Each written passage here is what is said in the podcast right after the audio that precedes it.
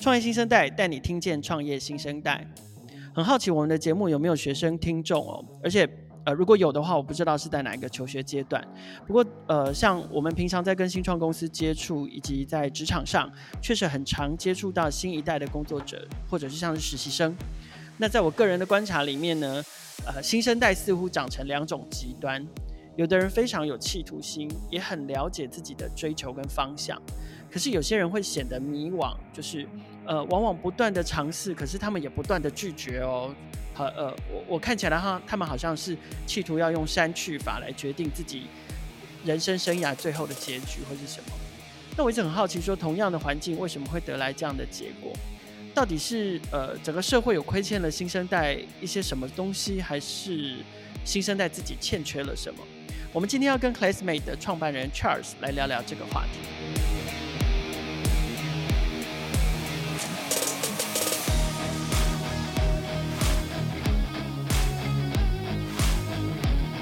今天来跟我们聊天的是 Classmate 的创办人 Charles。Charles 要不要先跟听众朋友打个招呼？Hello，大家好，我是 Classmate 的创办人 Charles，我来自香港。OK，Charles 来自香港，可是他呃，事实上你的工作经验。呃，包含了加拿大、美国、日本、台湾。那呃，你今天要要跟我们分享的这个，你你做的这个创业产品是想要成为学生版 LinkedIn 的平台，叫做 Classmate。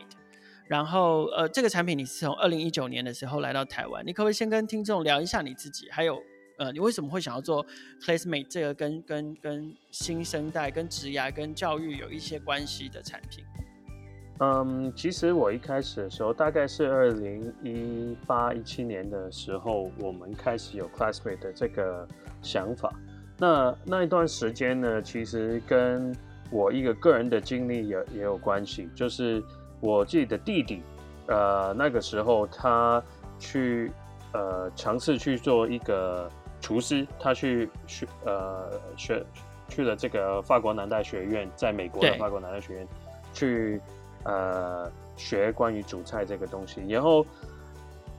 是他的故事让我有一个很大的感动，就是原来一个人找到自己的热情的动力是会有多大，所以我才开始 Classmate 这个产品。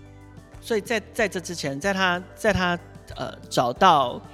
呃他想要当厨师这个这个理想之前，他其实是也是一个。迷惘型的青年吗？对对对，其实刚刚开场白就是形容了我跟我弟弟，就是我是一个已经很有企图，然后也知道自己要做什么的人，然后我弟弟就是一个很迷惘的人。但是当他真正找到呃，就是煮菜这个东西以后呢，呃，厨艺他就改变了，对，就是完全改变了。OK，所以。我我一刚开就是你跟你弟弟在同样的环境下，然后接受相同的资源跟教育条件，呃，得到相同的机会。可是事实上，你们就是长成两种人，一个是很清楚的人，一个是呃过去曾经很迷惘的人。OK，嗯，好，所以我们就真的应该要来谈谈我我节目一开头提到的这个问题，就是说呃站在。因为我已经是中年人了，所以对我来说，相较于过去，我或者是像我我自己成长的环境，我觉得现在的环境啊、社会风气啊、资讯啊，甚至资源都比较鼓励新一代的年轻人要懂得找自己跟做自己。嗯，可是，呃，即使是这样，还是有一群人呃比较不清楚自己，呃，应该是说有一群人他们比较清楚自己不要什么。嗯，可是。我会觉得他们总是说不清楚自己要什么，嗯，那就你的观察，呃，为为为什么这个现象是怎么来的？其实有两个方面，我我觉得关于这个寻找热情这个东西里面有两个，第一个是态度，那态度是要透过可能教育或者身边的朋友或者家长或者一些感动的故事，让你知道到底要用什么态度去面对每一个。呃，挑战或者每一个尝试的东西，那好像你刚刚说有一些态度是比较负面的，就是说，哎，我不喜欢，我不要。那但是没有在想我要的东西。那这个其实是跟人的大脑本来是有关联的，就是我们人是对于负面的东西是比较会明确一点。那所以要改变自己的态度。那第二个部分呢，就是关于资讯，呃，资讯的部分。那在台湾也好，香港也好，其实亚洲地区。可以这样说了，呃，我们资讯虽然很好像很多很满，但是很旧，这个是一个问题。现在有的教育上的题材的东西都会很旧。那我的意思是说，其实有很多研究说，未来五十年，呃呃，不是五十年，未来的十年呢、有五十个 percent 的工作，我们还不知道是什么工作，就是说这个工作还没有被发明出来，还没有呃，所以要了了解的是说，当一个呃，当你去寻找 passion 的时候，你你是真的去看这个工作本身吗？还是是看这个工作背后的意义是什么？你要去决定，因为如果说未来啊、我想要当一个律师，但是可能未来是没有律师这个东西的，因为 AI 会取代这个东西。那但是可能我是想要当律师，不是因为律师这个行业，可能是因为我喜欢去研究，或者我喜欢去呃辩论，所以我想要当一个律师。所以这个是比较重要。刚刚提到就是资讯的问题，所以所以就是呃。听起来态度，然后怎么去点燃那个动机，可能会是方法。那可是这个听起来都是比较抽象或者是理论，嗯。所以如果真的要找到方法，就是说该怎么做，包含包含了你的尝你的产品尝试要怎么做，嗯。所以这个就是带到呃我们的本来的 classmate 的设计，然后还有一些我们合作对象不同的教育家他们本来的。理念就是有这个元素在里面，就是呃，第一，classmate，呃，你刚刚提到关于呃 LinkedIn 版的呃 social networking 嘛，就是呃，对，对对，所以概念是这样子的，就是 LinkedIn 在我们所谓成人，我们就是用来做一个专业用途，然后呃，我们可能 Facebook 啊或者 Instagram 那些是个人用途去去做的，那这个就是刚刚提到的第一点，就是态度的问题。呃，我们很多学生现在也会有 Snapchat 或者 Instagram 之类的平台，但是还有抖音，呃，抖音，对对对，还有抖音，那这些平台他们都有，但是呃，在这平台去表现自己的态度，跟在 Classmate 或者我们成员在 Facebook 跟 LinkedIn 去表现自己，应该是不一样的。所以，我们 Classmate 就是透过社交平台这个概念去帮忙呃提升学生。应该有的态度。有第二点就是里面的这些功能了，就是功能方面就是关于提到资讯的部分。当我们让学生去要理解自己的时候，第一个东西是要给他好的资讯，他才能够做出做出对的决定。所以，嗯、呃，Classmate 是一个呃网络平台，所以我们的资讯来源是透过可能美国、英国、呃日本。呃，全世界不同地方的教育家，他们的一些不同资讯，然后同时间我们跟很多不同大学去合作，让大学可以提供他们，不是只有台湾的大学，是全世界的大学，去提供他们的特色啊，或者他们的一些呃特点啊之类的，所以他们嗯、呃，让学生可以真正拿到最 update 的资讯，不是在书本里面的资讯，因为网络世界了嘛，所以这个资讯要比较广泛一点。OK，可是，呃，回到那个动机，就是说，呃，我们在应该这样讲，有的小有有的小朋友可能就是觉得，我只要在抖音上面，然后我就跟着做一些特效，跟着简单的音乐做一些动作，然后就好多好像就可以得到很多人的赞赏。嗯，也许他这样他的成就就被满足了。嗯嗯，OK，那这个可能是他的态度，可是。除此之外，我我们我就是 Classmate 这个产品有啊，有有什么样的方法可以可以可以 trigger 或者是 drive 他们有更强烈的，或者是更严肃一点的动机来、呃、来来来使用你们的服务？对对对，完全理解。其实，嗯，好像你刚刚说到一个就是很大的重点，就是呃，社群平台现在是任何人类。呃，用的差不多是最多的一个一一一个网络工具了，就是社群平台。那你刚刚提到说，很多学生可能会在这个抖音里面去 po 一些东西，然后达得到很多的回馈啊，或者得到很多的讨论啊，就是变成一个成功感。那其实，在我们 Classmate 里面，我们也有类似的呃概念在里面，就是说，我们也是利用社群平台的动力，所以学生在上面去表现的时候，其他的学生是可以看得到的。那但是你在表现的东西，可能这在意义上就会有一点不一样，因为我们的工具，譬如说我们里面有一个呃，Classmate 里面有一个功能叫 Passion Pitch，就是你的热情的这个呃呃 presentation 叫广呃。不好意思，我的国语不是太好，就是那个 呃 pitching 的的部分。那对概念概念就是说，有一点，现在我们很流行会听 TED Talk，就是这个是一个很流行的 format。那我们能不能够让学生可以用好像 TED Talk 的模式去表达，让大家知道他的热情是什么？那我们里面是有这这些类型的工具，让学生可以呃专业的去表现自己的这一面。嗯哼。就是说，呃，还是满足他们想要表现自己的需求，可只是可能要想要去表现的主题不太一样。那对，呃，你要方法也不一样，比较专业，方法也不一样。OK，所以刚刚 Charles 已经跟我们提到了，可能在在 Classmate 这个平台上面的呃几个重要的功能，一个是包含了呃资讯，呃，对对年轻人有用的，包含跟教育有关或职业发展有关的国际性的资讯。然后第二个是。呃，自我表达跟自我成就有一些表现自己的功能跟方法，那还有没有什么特色跟功能可以你要你要你要跟大家补充的？嗯，还有里面一个东西就是刚呃，我们有一些关呃讨论的机会，就是呃 social networking 的其中一个重点就是让你发布的东西可以让其他的学生去呃留言啊，或者你有一一个议题你想要讨论的，你把它丢出来，很多其他你的同学可以去。做一个讨论。那另外一个，因为它也是一个网络社群平台，所以我们在讲同学的时候，其实可能不是在讲你班的那个同学，可能是在日本的一个同学，或者是在美国的一个同学。所以，呃，把国际观也带进来这个系统里面。OK，那你们主要的服务对象会是哪一个年龄层的学生？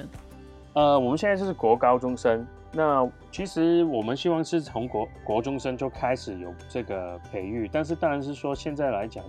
呃，高中生会感觉比较有这个需求，但是呃，我真正的态度是应该从国中生开始的。OK OK，所以你觉得从大学生的时候开始太晚了？对对对。I mean, OK，永远都没有太晚了，就是你可以还是可以开始，但是呃，如果可以有机会，为什么不从呃这个呃国中就开始呢？了解。可是像少子化这件事，应该是几乎就是全世界的，尤其是呃，应该以开发国家应该举世皆然。那嗯，可是你们从很小很小的学生，就从国中生开始，那呃，你们会不会担心就是？你们面临的反而是一个一直在萎缩的用户人口。嗯，其实这这样子说了，我们 Classmate 里面，呃，第一个想法是真的是在讲品质的问题。我们是希望给足够的资源，呃，这个学生，所以，嗯，这个市场还是很大的。所以，就算我我我也没有想象到，我一开始就可以把整个市场都做到。所以我不太担心说人口不够，反而是我是比较担心说我的功能或者我们提供的东西可以 set 就是满足这一群学生。OK，那你们的商业模式会是什么？那跟一般的社群平台也是一样，就是用一个广告形式的商业模式，但是跟一般的广告有一点不一样，就是我们所谓的广告是跟大学跟一些教育的机构去配合，所以。呃，里面的内容不是广告，它其实是一些教学内容，然后透过我们的平台去表达出来。哦，OK，所以事实上你们用户是 C 端，但你们其实跟跟 B 端收费。对，没错。OK，那呃，Classmate 现在的服务我知道有不同的语系嘛，那、嗯、呃。但是呃，就我我们刚刚录音开始前，你有聊到，就是呃，你们现在的据点包含了香港、菲律宾跟台湾。嗯，那呃，你们的主主要市场会是会会是哪一个或哪一些市场？那你们用用用用什么原因来决定这些市场？是是跟家庭教育有关系，跟文化有关系，还是跟人口有关系？对，呃，其实我我们一开始，因为我们。是一开始是香港公司啦，所以香港也是一个我们会看的市场。但在香港里面，我们会比较主要去看的是这个国际学校的学生。那呃，在台湾呢是另外一个我们很重点在发展的市场。那台湾来讲都，呃，我们的平台就有中文版的，因为就是其实是为了台湾的学生群去去做的。呃，我们的中文也是台湾的中文。呃，嗯嗯、原因是因为呃。我们发现说，香港跟台湾比起来，香港本来很多学生就已经有国际观的这个概念，所以他们对于这种东西的需求反而没有那么大。但是反过来，在台湾，呃，因为台湾这个市场或者台湾这个呃教育系统很开始去呃推广国际这个东西，所以看我们看到台湾的需求会增长的比较多一点。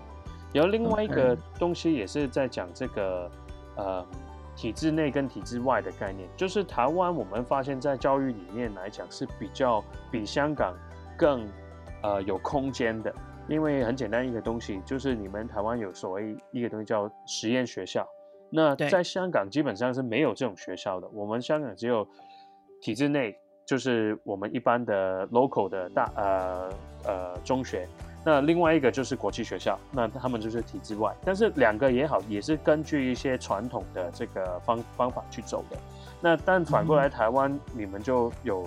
另外一个空间，就是实验学校这个空间。那实验学校让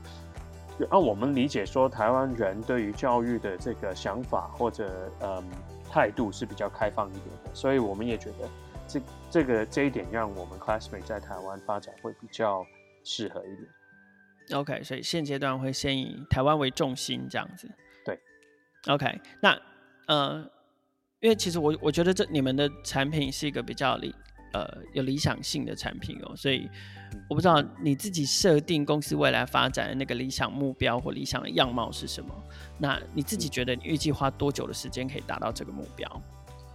呃，短期来讲呢，其实我们希望是跟多一点不同的教育家或者教育团体去合作。其实我们 Classmate 有一点像是一个 matchmaking，在刚说到资讯的部分，其实有一点像一个 matchmaker，就是我们知道这个学生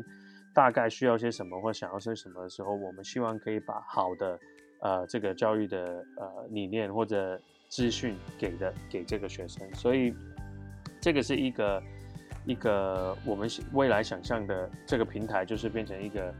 呃，所有教育家跟所有学生都可以共存的一个地方。那我们希望，呃，这今年其实开始，我们就已经有跟呃英国也好、加拿大也好的一些不同的教育团体去合作了。所以我们希望是可以在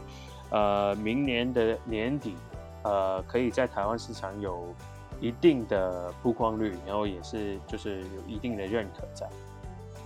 了解，好，今天非常谢谢 Charles 接受创业新生代的采访哦。事实上，呃，我觉得二零二零年是非常刺激的一年，嗯，那发生了非常多事情，都逼迫我们要去思考未来新的世界大概会是长什么样子，包含新的商业模式，包含新的呃新的政治制度，新的呃生活行为，然后。呃，新的科技，我们似乎不得不面对越来越多所谓的新常态的诞生。那在这个过程里面，我认为教育还有下一代的发展也非常非常的重要。我们今天非常谢谢 Classmate 来跟我们分享他们的产品，还有他们对于呃新生代教育的理念。希望之后有机会可以再采访他们更多。也邀请所有的听众朋友持续锁定创业新生代，我们会在每个礼拜三更新我们的节目，带大家听见更多的创业新生代。